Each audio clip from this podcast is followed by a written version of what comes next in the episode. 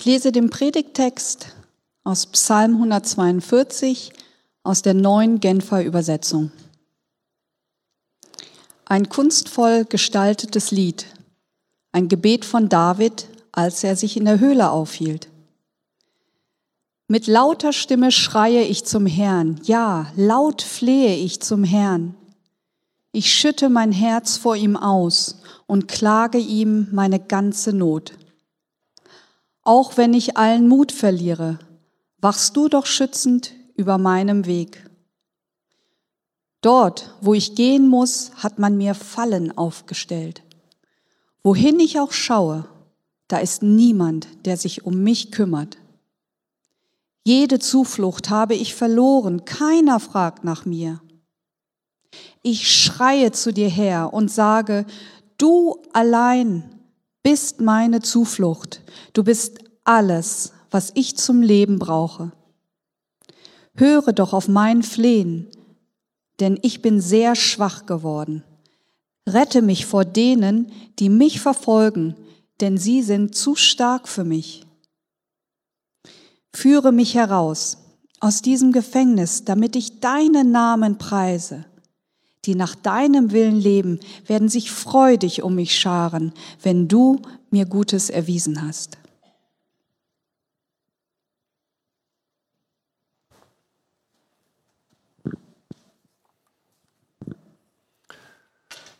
Gnade sei mit euch und Friede von Gott, unserem Vater und von unserem Herrn Jesus Christus.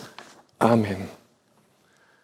Was bin ich persönlich dankbar für diese Predigtreihe? Sie soll ja am Beispiel des David Wege aufzeigen, wie wir herausfordernde Zeiten meistern können. Und ich muss zugeben, ich habe in den letzten Wochen immer wieder Ermutigung gebraucht und brauche sie immer noch. Wie viel Schlaflose Nächte waren da, in denen mich Sorgen erschütterten und umtrieben. Die Sorge vor Ansteckung, besonders wenn man Mitverantwortung trägt für seine 94-jährige Mutter. Oder Sorge für, äh, um die schwangere Tochter, die eigene schwangere Tochter, die in schweren Zeiten, eben in diesen Corona-Zeiten, ihr Kind bekommen möchte. Sorge um die Bewältigung unseres Umzuges oder des Umzuges unserer Kinder. Sorge um Aufträge, um Einkommen und nicht zuletzt Sorge um die gesamtgesellschaftliche Entwicklung. Beim Reflektieren dieser meiner Situation und meines Lebensweges und auch beim Reflektieren des Weges des David kommt für mich heraus, dass man das Leben verstehen kann als ein Weg von Herausforderung zu Herausforderung, als ein Weg von Krise zu Krise. So erlebe ich es manchmal. Ich komme einfach nicht zur Ruhe. Immer wieder gibt es Neues, das mich gefangen nehmen will. Irgendwie gilt immer, nach der Krise ist vor der Krise. Und das kann einen ganz schön mürbe machen. Dann aber der Clou. Man kann den gleichen Lebensweg auch aus einer anderen Perspektive wahrnehmen und dann kommt, kommt völlig anderes heraus. Denn zwischen den einzelnen Herausforderungen, zwischen den verschiedenen Krisen gibt es ja auch immer die ganz andere Erfahrung, nämlich die der Bewährung in der Herausforderung, die Erfahrung der Krisenbewältigung durch die gelungene Operation, durch Versöhnung eines in einem zwischenmenschlichen Konflikt, durch Gottes Versorgung, wo wir dachten, es wäre keine da. Und mit dieser Bewältigung der Lebensherausforderungen ist dann immer eine kostbare Lernerfahrung verbunden. Wir haben erlebt, wie es immer weitergeht, wie Gottes Treue da ist und uns durchträgt. Und jetzt steht jeder vor der Herausforderung, das eigene Leben richtig einzuordnen und zu verstehen. Will ich mein Leben sehen als ein Leben voller Herausforderungen, voller Krisen, und das kann einen depressiv machen, oder will ich mein Leben aus der Perspektive Gottes sehen, als ein Leben von Lernerfahrung zu Lernerfahrung, von Wunder zu Wunder, oder um diesen Begriff zu bemühen, ein Leben auch von Sieg zu Sieg. Ich glaube, dass wir gute Gründe haben, als Christen uns dieses, diese zweite Perspektive anzueignen. Wir gestalten unser Leben in einem Überwindermodus, in einem Lernmodus, dadurch, dass wir mit dem gnädigen Gott unterwegs sind, der uns hilft, unser Leben zu meistern. Wir gehen durch die Gnade Gottes von Erfahrung zu Erfahrung und am Ende von Sieg zu Sieg. So möchte ich eben auch das Leben des David deuten. Wenn man so seine ganze Geschichte vor Augen bekommt, wie in diesen Wochen, dann könnte man genau diesen Eindruck bekommen. Sein Leben ist ein Leben von Herausforderung zu Herausforderung, aber auch ein Weg voller Bewährung, vieler Siege und permanenten Wachstums. Ich denke, in jeder Station, die David durchleben muss, profiliert Gott diesen Mann, denn er hat einmal eine große Aufgabe zu erledigen. Er soll König von Israel sein und Gott bereitet seinen Mann darauf vor. Und das geht eben auch nur durch Herausforderungen, durch Krisen. Im Psalm 142 nimmt David uns mit hinein in eine besonders herausfordernde Station seiner Geschichte, wo er eine ganz besondere Lernerfahrung machen musste. Er ist längst der designierte König Israels, aber auf dem Thron sitzt noch immer König Saul und der tut alles, um seine Nachfolger zu verhindern. Warum trachtet er David nach dem Leben und hetzt ihn mit seinen Leuten durchs ganze Land und auch in die Wüste hinein?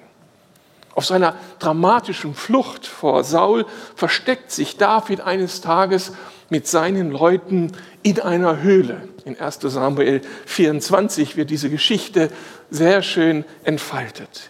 Hier sitzt er in der Stille und wird sehr nachdenklich. Höhle bedeutet auch Stille. Er hat Zeit zum Nachdenken.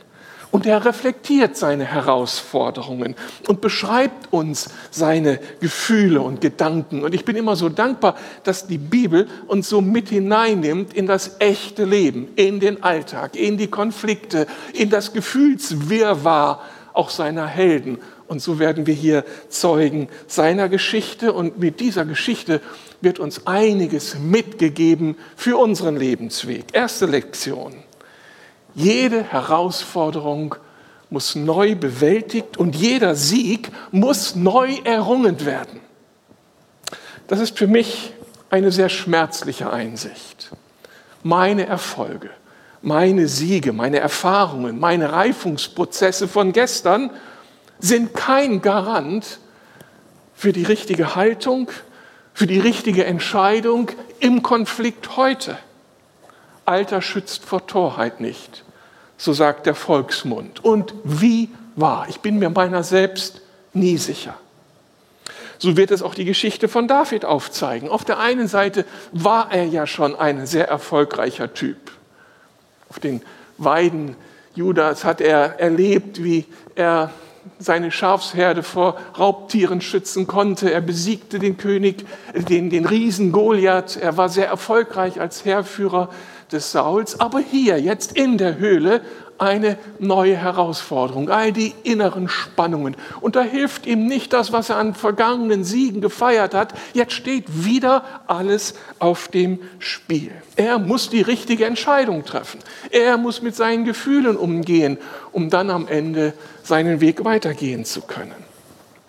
Erste Konsequenz für uns, lasst uns demütig und bescheiden bleiben wenn wir, was wir gestern alles meistern konnten, ja, das dürfen wir feiern, das ist Teil unseres Lebens, für das wir dankbar sein können.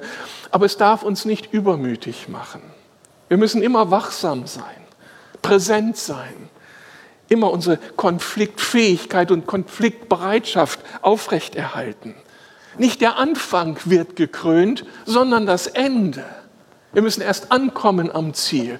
Darum möchte ich wachsam bleiben. Und in meinem Gebet habe ich es immer und immer wieder vor Gott formuliert, Herr, lass mich gut vollenden und durchhalten und nicht auf dem Weg schlapp machen und dann vergessen, was ich alles mit dir erlebt habe in der neuen Krise.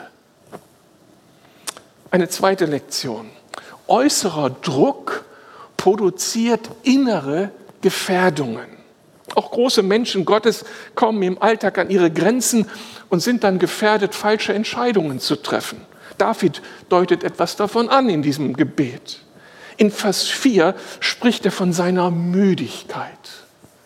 Und wir wissen, Müdigkeit kann schnell zu Passivität, zu Resignation führen. Und in solch einer Situation kann man ganz schnell Überzeugungen über den Haufen werfen und Dinge tun, die man vorher verachtet hat. In Vers 5 deutet sich ein Gefühl von Selbstmitleid an. Niemanden will etwas, niemand will etwas von mir wissen. Niemand fragt nach meiner Seele, klagt er hier. Wirklich, David? Sitzen da nicht hinter dir 400 Leute, die mit dir durch dick und dünn gegangen sind, die ganz auf deiner Seite stehen und wartet da nicht irgendwo dein Freund Jonathan, der mit dir zittert und dessen gute Wünsche dich begleichen? Ist da wirklich niemand?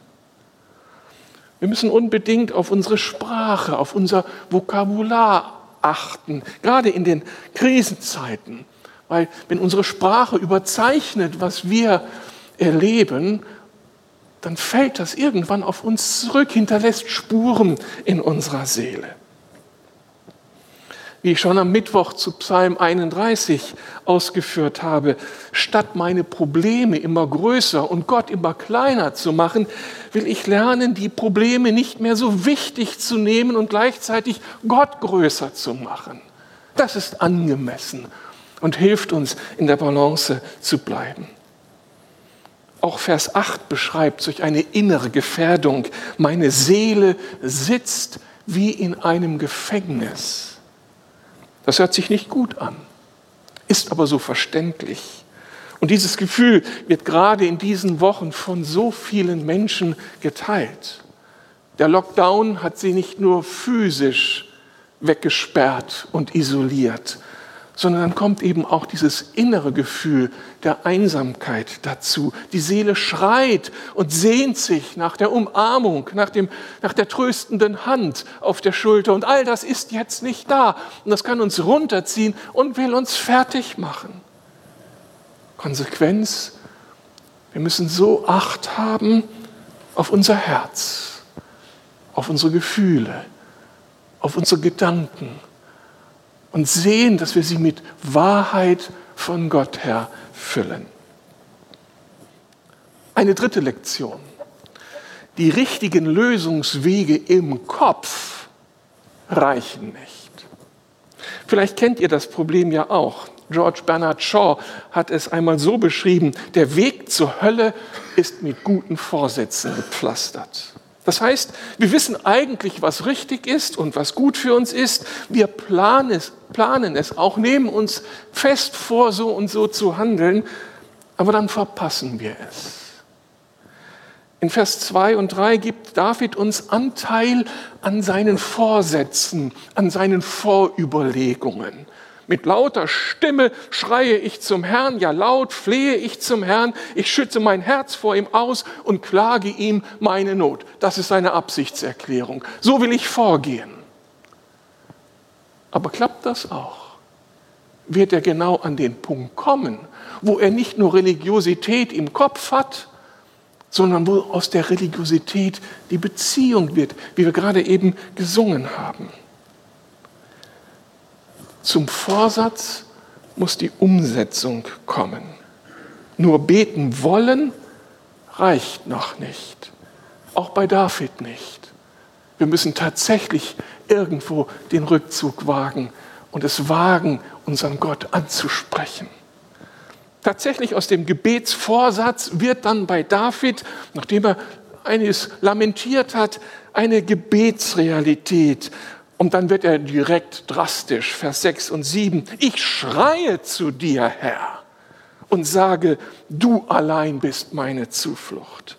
Du bist alles, was ich zum Leben brauche. Höre doch auf mein Flehen, denn ich bin sehr schwach geworden. Rette mich vor denen, die mich verfolgen, denn sie sind zu stark für mich.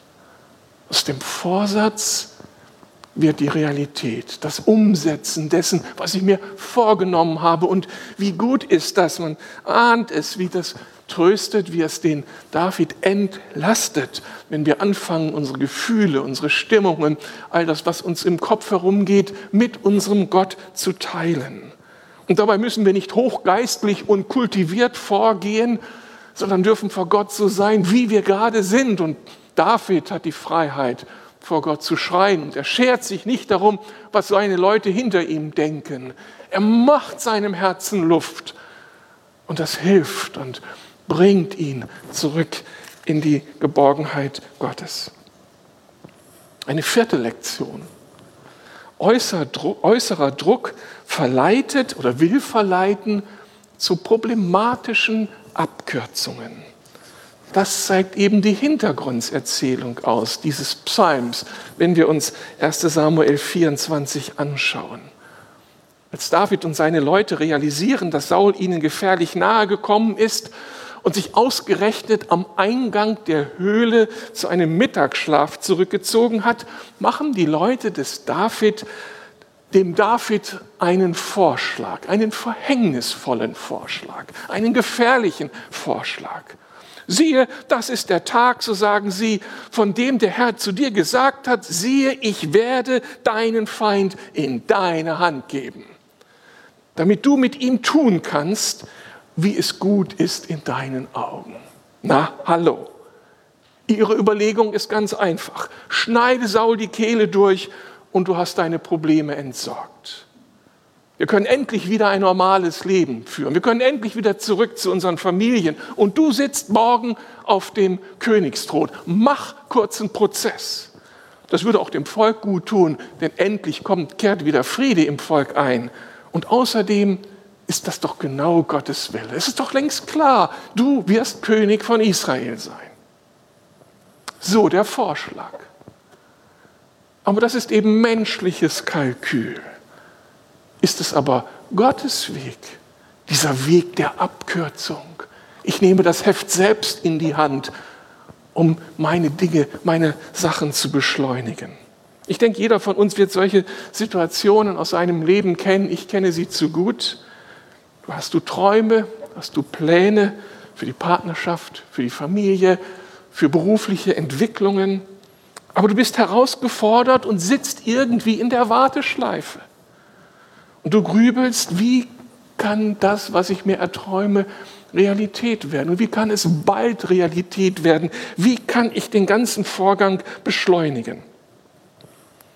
Für den Menschen des 21. Jahrhunderts ist es so schwer, warten zu können, sich einem Prozess auszusetzen. Es muss immer alles sofort befriedigt werden, was mein Herz da an Bedürfnissen äußert. Für meine materiellen Bedürfnisse nehme ich halt den Kredit auf, um heute oder morgen schon das begehrte Gut mein Besitz nennen zu können. Für meine Beziehungsbedürfnisse lasse ich mich auf den attraktiven Typen ein, statt auf Gottes Partner für mein Leben zu warten.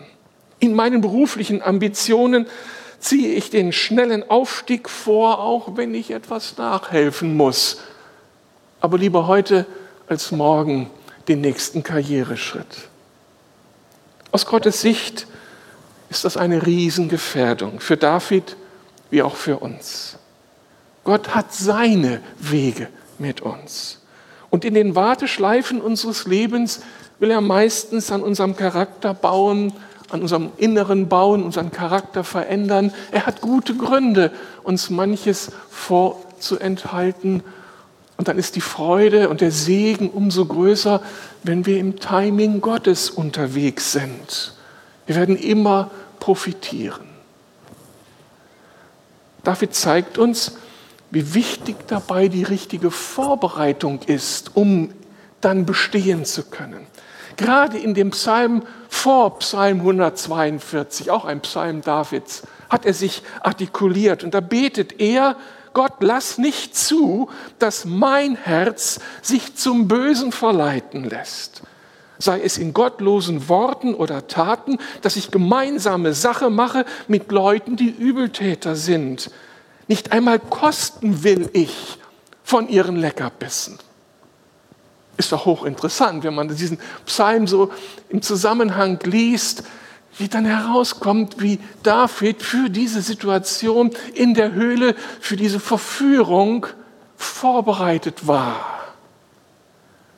Wir lernen, um in den Zeiten der Krise überwinden zu können, müssen wir vorher schon entschieden haben, an welchen Ordnungen wir uns orientieren wollen, welche Werte wir in unserem Leben etablieren wollen. Und David hat das für sich entschieden. Es ist Gottes Gebot, es ist Gottes Weisheit, es ist Gottes Wahrheit, es sind Gottes Werte, die er sich zu eigen gemacht hat, die er verinnerlicht hat, ja, die er über seinem Leben proklamiert, vor Gott, die er vor Gott ausgebetet hat.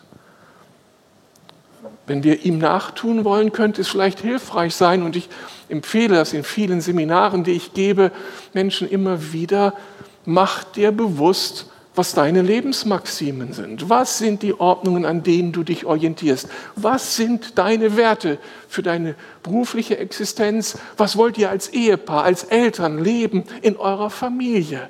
Und hoffentlich orientiert sich das dann an dem, was uns Gott in seiner Weisheit vorgegeben hat. Und wenn ich es dann verschriftet habe und vielleicht mit Menschen darüber im Gespräch bin, kann es mir dann ein Segen werden, wenn die Krise mir alles so rauben will.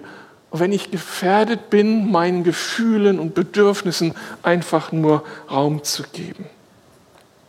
Eine letzte Lektion von David in dieser Situation. In jeder Herausforderung steckt wieder ein besonderes, eine besondere Wachstumschance. Mit der dunklen Höhle fördert, fordert Gott David nicht nur heraus, jetzt emotional und geistlich irgendwie Oberwasser zu behalten, sondern über sich hinauszuwachsen und ein Mensch zu werden, der aufgrund seiner Überzeugungen und aufgrund seiner Liebesbeziehung zu Gott anfängt, seinen Mitmenschen in einer fast übernatürlichen Art und Weise Liebe, Barmherzigkeit und Gnade mitzugeben. In der Wüstenhöhle wächst David als Mensch, als Leiter und als künftiger König. Denn er antwortet seinen Leuten auf ihren verlockenden Hinweis, es sei von dem Herrn fern von mir, es sei vor dem Herrn fern von mir, dass ich meine Seele, meine Hand an Saul lege, denn er ist der Gesalbte des Herrn. Und David verbot seinen Männern, sich an Saul zu vergreifen. David hatte also seine Hausaufgaben gemacht und konnte aufgrund seines Werteportfolios und aufgrund seiner tiefen Liebe zu Gott jetzt das weitergeben, was Gott ausmacht. Er zeigt tiefen Respekt auch vor seinem ärgsten Feind. Er ist immer noch, auch als Feind, Ebenbild Gottes. Er hat Respekt vor der Berufung des anderen und will daran nicht rumdoktern und diese Berufung abkürzen. Er hat Geduld im Warten auf Gottes Stunde und er hat Gnade und Barmherzigkeit mit seinen Feinden. Offensichtlich hat er, der große Anbeter seines Gottes, hat er erlebt, wie Gott abfärbte auf sein Leben und wie er jetzt fähig ist, über sich selbst hinauszugehen und das Unmögliche zu tun. Da liegt der Feind vor seinen Füßen. Er könnte alles erledigen und er schneidet nur den Zipfel von seinem Gewand ab, um am Ende zeigen zu können, Saul, ich bin doch für dich und nicht gegen dich. Großartig diese, dieser Bewährungsmoment in seinem Leben. Und ich denke, das ist eine Station, die hat David wirklich nötig, denn er soll später als König Verantwortung tragen und Gott baut hier an seinem Charakter. Für uns kommt heraus, auch in unseren Lebenskrisen und Herausforderungen steckt Wachstumspotenzial. Wir sind in der Schule Gottes und können von David lernen. Aber Davids Vorbild reicht nicht. Wir brauchen mehr. Denn wir wissen, David, auch mit diesem Sieg her, ist er nicht der perfekte Mensch. Und es kommt der nächste Augenblick in der weiteren Zukunft. Dann ist auf einmal alles vergessen Und er stürzt in die tiefste Krise, in das tiefste Versagen seines Lebens und wird zum Ehebrecher und Mörder. Darum brauchen wir noch etwas anderes, nicht nur David als Mensch. Darum, unser letzter und eigentlicher Orientierungspunkt ist der große Nachkomme Davids, Jesus Christus, unser Herr, der Sohn Davids. Auch er geht von Herausforderung zu Herausforderung. Auch er geht von Lernerfahrung zu Lernerfahrung. Ihm blieb nichts erspart. Auch er hat die Werte und Ordnungen Gottes verinnerlicht. Auch er ist ein Anbeter seines himmlischen Vaters und hat eine Liebesbeziehung zu seinem Vater etabliert. Und auch er vergibt seinem Feind und segnet ihn noch am Kreuz, als er verspottet wird auf der einen und ein anderer Mitleid zeigt und Verständnis zeigt, du wirst noch heute mit mir im Paradies sein. Und Jesus vergibt denen, die ihn da kreuzigen. Und er bleibt damit Gott treu bis zum letzten Atemzug, bis zu diesem großartigen Es ist vollbracht. Das Beste, was uns passieren kann, ist nicht, dass David auf uns abfärbt, sondern Jesus dass er unser Orientierungspunkt wird und unsere tägliche Kraftquelle. Das führt zu nachhaltigem Wachstum. Damit werden wir zu Überwindern und am Ende unseres Lebens wird man dann über dein und mein Leben resümieren. Er hat ein erfülltes Leben geführt. Ihr Lebensweg war mit lauter Lernherausforderungen gepflastert. Mit seinem Leben war, ein, war er ein Segen für andere und hat vor allem Gott geehrt. Sie hat ganz aus der Gnade Gottes gelebt, in Sieg und Niederlage. Er ist angekommen. Er hat es vollbracht. Das möchte ich so gerne über mein Leben hören. Und ich orientiere mich an David und an meinen Herrn Jesus. Und das wünsche ich euch für die neue Woche, für eure Herausforderungen. Versteht euer Leben als ein Weg von Sieg zu Sieg. Gott sei mit euch. Amen.